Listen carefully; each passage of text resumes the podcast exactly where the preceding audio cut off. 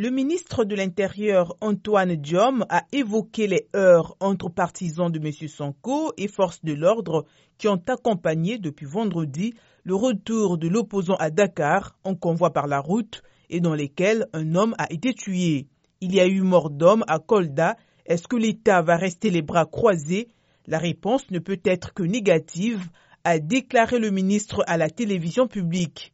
Il a fait valoir que M. Sonko aurait dû faire une demande d'autorisation préalable avant d'organiser ce que l'opposant a appelé une caravane de la liberté depuis la Casamance.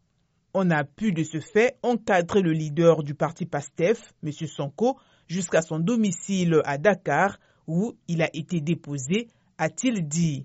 Une source proche des autorités a précisé qu'Ousmane Sonko avait été interpellé près de Kungel par les gendarmes et ramené par eux vers la capitale.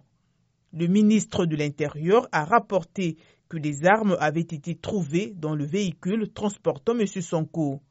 Le sort de l'opposant, engagé depuis deux ans dans un bras de fer avec le pouvoir en vue de la présidentielle de 2024, donnait lieu à des spéculations depuis plusieurs heures. Ousmane Sonko, candidat déclaré à cette présidentielle, mais menacé d'inéligibilité par des affaires judiciaires qu'il dénonce comme un complot de l'État, n'a plus donné de nouvelles publiques depuis dimanche matin. Son parti l'a déclaré introuvable et injoignable. Mais, selon donc le ministre Antoine Diom, M. Sonko a été déposé à son domicile à Dakar.